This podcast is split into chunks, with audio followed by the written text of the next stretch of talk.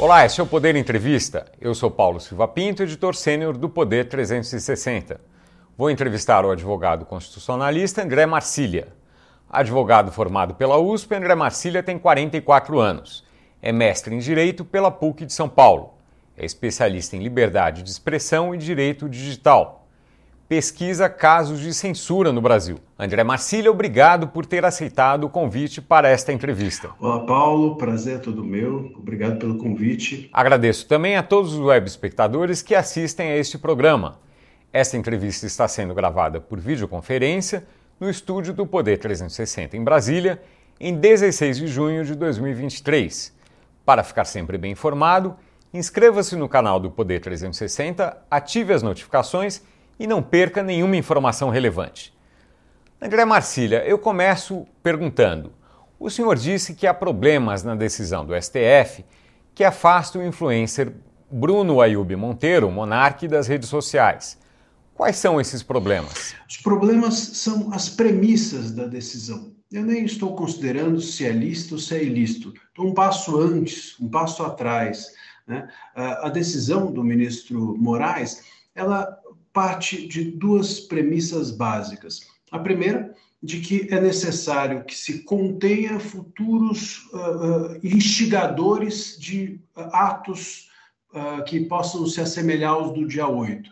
Bom, é óbvio que a decisão judicial ou o judiciário não tem, a não ser que haja um indício muito forte e sólido e que não é mencionado na decisão, ela não tem a função é, de polícia, de prevenir atos futuros e potenciais ou possíveis. Então, isso não cabe numa decisão judicial. E outra, e outra premissa da decisão que eu acho que a fragiliza é o fato de entender que nessas circunstâncias é possível afastar garantias individuais. Eu acho essa afirmação que está no contexto da decisão muito problemática e muito perigosa. Afastar garantias individuais como a liberdade de expressão não é algo que se faz num regime democrático. A gente pode relativizar, a gente pode harmonizar a liberdade de expressão com outros direitos fundamentais, mas afastar jamais. Essas duas premissas entendo que tornam a decisão fragilizada na sua essência. Depois, Paulo, tem também é, um outro uh, problema que ela menciona que há uma notícia fraudulenta divulgada e tem isso por fake news. Bom, é uma opinião que está ali sendo expressada por esse podcaster. É, e a opinião ela é tratada, a liberdade de expressão trata a opinião de uma forma diversa da uh, notícia. A notícia ela tem um compromisso com a, ver, uh, uh, com a veracidade. A notícia ela tem um compromisso com a neutralidade. A opinião não, ela é subjetiva. E o Estado justamente porque tem o dever de impessoalidade, não pode entrar e dizer o que, que os indivíduos, os seus cidadãos, devem ou não ter como opinião. Certo. Bom, o senhor está mencionando o fato de que a liberdade de opinião não pode ser restringida. O influencer Monark disse sobre o TSE, em tom de interrogação, uh, abrem-se aspas, você vê um monte de coisa acontecendo e, ao mesmo tempo, eles impedindo a transparência das urnas? Você fica desconfiado que Maracutai está acontecendo nas urnas ali? Fecham-se aspas. Esse trecho pode ser considerado opinativo? É, é uma indagação. É claro que ele tem a intenção de convencer o outro com a sua opinião, ou tem a intenção de criar algum tipo de questionamento que pode trazer desconforto, ou que possa até mesmo ser criminoso. É, a questão é que, se você parte do pressuposto de que isso é uma notícia, de que isso é uma fake news, de que é uma afirmação com a intenção de dizer que é a, essa é a realidade dos fatos, você interpreta de uma forma equivocada essa opinião. É, existe uma opinião e a opinião ela não é necessariamente uh, inquestionável. Não é que o Estado não pode criminalizar uma opinião, pode, mas a visão sobre a opinião ela deve ser mais elástica. Ela deve, uh, você tem que entender que a subjetividade está contida naquela opinião, que a hesitação está contida naquela opinião, que a possibilidade de erro ou de acerto são mais é, permeáveis quando uma opinião é dita. Então, a questão aqui é, não é necessariamente se isso que ele disse pode ser dito ou é verdade. Quer dizer, pode ser dito, mas no, no sentido eu quero dizer o seguinte: que isso que ele está dizendo não necessariamente tem o compromisso de ser uma verdade. é uma verdade para ele, que está sendo questionado ou colocado em diálogo, e isso pode ser feito uh, se nós acreditarmos que opinião é diferente de notícias. É, o senhor bem mencionou que é uma indagação, é uma pergunta, né? Então, de pergunta, o que eu procurei ressaltar aqui. Essa, essas mesmas, essas frases, ditas de outra, de outra maneira, como afirmação, uh, uh, seriam, uh, teriam outra conotação em termos legais? Olha, não é pelo fato de ser uma indagação que você sempre está livre. Muitas vezes a gente faz indagações retóricas simplesmente querendo afirmar no fundo. Então, o problema da indagação, ele não, não, não livra ninguém ou criminaliza alguém. O ponto aqui é ser um, um diálogo, um debate. Isso está sendo feito num contexto uh, ao vivo, me parece, e uh, no diálogo com um deputado uh, que estava ali presente no podcast. É uma troca, uma troca de bola, como nós estamos fazendo aqui. Há imprecisões, há hesitações, há indagações que permanecem nesse tipo de diálogo que, que não necessariamente nós vamos afirmar num texto escrito, nós afirmaríamos diante de uma autoridade policial. Sabe, Paulo, na, na minha atividade, na minha advocacia, muitas e muitas vezes eu já vi o judiciário relativizar, por exemplo, a opinião de jornalistas, inclusive, eh, que eh, relativizar no sentido de não entender que aquilo era ilícito, justamente porque o contexto era esse, de um debate ou de uma participação ao vivo, onde os temas são mais quentes, onde as coisas que são colocadas não são necessariamente editadas. Então, esse tipo de contexto não está presente em momento algum da decisão, nem se, trocar-se opinião por notícia simplesmente sem qualquer tipo de ponderação a respeito até mesmo de como a opinião é constituída num programa ao vivo, num podcast, isso é uma imprecisão grave que, sobretudo quando a decisão é tão é, bruta no sentido de retirar os canais todos do ar e impedir que ele se manifeste futuramente. Certo. Uh, uh, um argumento que se usa na decisão é de que não se pode uh, propagar desinformação. O que seria desinformação? Pois é, a desinformação é o contrário da informação, e a informação necessariamente é notícia. Então a gente tem que pensar que uma opinião não pode ser confundida com desinformação, porque não há o intuito de você informar com a opinião. A, minha opinião, quando eu a emito, ela não tem o intuito de ser a verdade de ninguém, ou de eu relatar como os fatos são no mundo. Ela simplesmente tem uh, o compromisso minha visão subjetiva, a minha análise da realidade. Ela não é a realidade, ela não tem, a intenção de ser a realidade, ela tem a intenção de ser a minha visão, a minha leitura da realidade. Essa subjetividade é muito relevante óbvio, na análise que a gente faz de uma opinião. Então, quando a gente pensa em desinformação, é um conceito que não pode ser aplicado a opiniões. Não existe desinformação em algo que não tem a pretensão de ser informativo. É, eu, eu, penso aqui numa, num exemplo de desinformação, talvez, muito objetivo. Quer dizer, se eu disser, olha, está pegando fogo agora em tal prédio, e não está pegando fogo, isso é uma desinformação, certo? Agora, é, é, é possível uh, transpor isso para coisas mais uh, mais subjetivas, mais uh, uh, com nuances, diferentemente desse, dessa situação muito objetiva? Pois é, isso é super complicado, né, Paulo? Porque é, mesmo o não está pegando fogo, a gente precisa analisar, bom, não está pegando fogo, mas e se eu estiver enxergando de um ponto de vista o prédio eh, em que ele não está mesmo pegando fogo e você está enxergando de um outro? E se a parte que está pegando fogo não necessariamente é pegando fogo no prédio, mas é pegando fogo num papel que aparentemente é, não põe em risco o prédio como um todo? Tudo isso tem que ser contingenciável.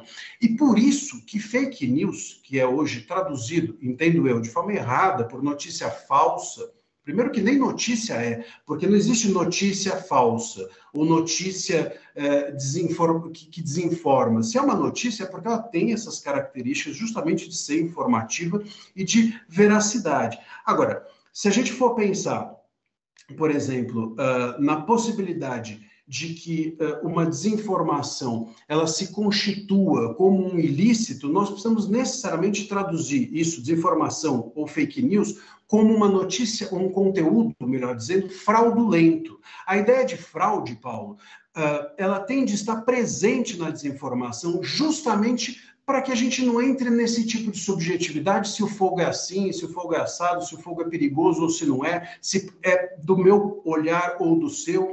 Então, a ideia de fraude, ou seja, a ideia de que eu tenho a intenção deliberada de fraudar o debate com aquela desinformação é relevante. E quando as decisões são tomadas pelo Supremo eh, de uma forma absolutamente do dia para a noite, sem necessariamente haver uma análise de se aquele conteúdo é ou não fraudulento, nós é, resvalamos na possibilidade de decisões equivocadas. Certo. Bom, em caso uh, de comprovada desinformação, pode-se considerar que há crime? Pois bem, eu entendo que se, se a gente partir do pressuposto de que a ideia de desinformação ela pressupõe a fraude, sim, há crime. Agora, ainda assim, não necessariamente aquele conteúdo deve ser retirado do ar. Há diversos, diversas decisões judiciais, por exemplo, que pedem uh, indenização a respeito de um conteúdo ou outro que alguém disse nas redes sociais e que não pedem que aquele conteúdo seja retirado. E se a parte, por exemplo, entra com ação e não pede que o conteúdo seja retirado,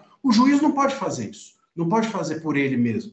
Então, há uma série de conteúdos considerados ilícitos que estão por aí, nos jornais, até mesmo nas redes sociais, simplesmente porque aquilo foi impugnado parcialmente, não se pediu a retirada. Então, a existência nas redes sociais de conteúdos ilícitos é uma normalidade. Isso não é de hoje e nem será uh, diferente amanhã. Depende da intenção de quem faz o pedido, daquilo ser ou não retirado. Portanto, a gente precisa também entender que o conteúdo ilícito ele precisa pressupor a, a, o conteúdo ilícito desinformativo ele precisa pressupor a fraude e, e a fraude no conteúdo, ou o conteúdo considerado ilícito, não necessariamente precisa ser retirado do ar. E o que a gente tem visto são decisões que fazem tudo isso de uma vez só e muitas vezes sem qualquer pedido. O que que, o que, que em que, que se constitui a fraude? Em que, que se pode caracterizar a fraude? É a intenção de causar dano? É a, é a é a capacidade de causar dano, são as duas coisas? Quais são os critérios nesse caso? É isso mesmo, a intenção, o dolo, a intenção deliberada, ou seja, explícita, de você uh, criar algum tipo de notícia mentirosa ou aí sim, falsa, o que quer que seja. A gente teve, por exemplo, um, um recente evento na China, inclusive, de uma pessoa que foi presa em razão de, de utilizar até o chat GPT para unir notícias antigas e que constituíam ali acidentes de trem, etc. E tudo aquilo era mentiroso, não tinha nenhum daqueles acidentes. Isso é uma intenção deliberada de fraudar o debate e criar caos. Isso, por exemplo, é uma desinformação e, sem dúvida alguma, precisa ser uh, punida. É, aparentemente, uh, me corrija se eu estiver enganado, essas, uh, essa ideia está pressuposta na decisão do STF. Uh, mas talvez não esteja suficientemente claro isso que o senhor está dizendo? É, a intenção da, da, decisão do STF, de todas que têm é, sido proferidas nos últimos tempos, é a de é, evitar que haja esse caos no debate público. Só que eles partem, entendo eu, de uma premissa diferente de que não é necessário o reconhecimento da fraude, é necessário apenas o reconhecimento de que aquilo tem algum perigo algum perigo social, ou alguma possibilidade de não ser verídico, ou alguma possibilidade de uma má intenção, ou de um questionamento que possa levar a um caos, ou a atos assim, ou atos assado. Quer dizer, é uma pressuposição muito subjetiva para determinar uma decisão tão agressiva como a de retirada de conteúdos ou impedimento de alguém se manifestar. É isso, esse tipo de decisão contrasta com outras decisões na, na história do judiciário no Brasil, de decisões atuais em outros países. Como, como a gente pode uh, colocar isso em comparação com outras decisões? Olha, Paulo, eu vou te dar um exemplo até do, da esfera eleitoral, que também foi muito tratada uh, nos últimos meses. É, a, a, retirada de conteúdo na esfera eleitoral, ela tem uma premissa que é o conteúdo ser sabidamente inverídico. Esse sabidamente inverídico sempre foi tratado com muito cuidado pelo judiciário, no sentido de que eu que estou emitindo aquela informação preciso saber que aquilo é inverídico. Então, existe aí o conteúdo da fraude. Eu sei que aquilo é inverídico e ainda assim de forma consciente, intencional e deliberada, eu me manifesto daquela forma. Então, a minha intenção é de fraudar o debate. Vem a, nós temos assistido a, a, interpretações do próprio TSE a respeito de que os conteúdos sabidamente verídicos não são necessariamente os que a pessoa que emite aquela informação ou desinformação sabe que aquilo é inverídico, mas que de uma forma geral, no consenso, aquilo é sabidamente verídico. As pessoas descobrem que aquilo é inverídico, a opinião pública se manifesta, uma agência de checagem diz que aquilo é inverídico, isso já é suficiente para a aplicação, por exemplo, desse artigo. Então, é uma mudança de entendimento. Sai, o, o tribunal sai né, do, do mais cuidadoso uh, da verificação, da mais cuidadosa verificação de que um conteúdo verídico precisa ser aquele que a pessoa que emite sabe que é verídico, portanto, há uma fraude, para aquilo que é sabidamente pela sociedade inverídico. E óbvio que contém uma subjetividade, porque a sociedade saber que é algo inverídico não necessariamente significa que aquilo é perigoso, ou não significa necessariamente que a sociedade está correta. Olha, Paulo, eu vou te dar um exemplo do próprio jornalismo. Quantas e quantas vezes ah, um jornalista investigativo não pega um fato que é tido por verdadeiro e descobre uma nuance a respeito dele e, no fundo, aquele fato que é tido por verdadeiro é falso, acaba sendo falso. Ou o contrário, algo que a pessoa é corrupta e de repente você descobre um viés e na verdade ela não era corrupta. Isso faz parte do nosso dia a dia, do dia a dia do jornalismo. Descobrir que fatos que às vezes são inverídicos são verídicos, fatos verídicos são inverídicos. Isso é da sociedade, é da democracia. Se o TSE, se o STF passa a entender que isso é um perigo social, óbvio que ele vai cometer muitos erros contra conteúdos lícitos. E esse é o problema, porque isso acaba uh, resultando em censura. Tá, uh, vamos falar de outro caso envolvendo o influencer Monark. Em fevereiro de 2022, ele disse que, abrem-se aspas, deveria existir um partido nazista legalizado no Brasil. Fecham-se aspas.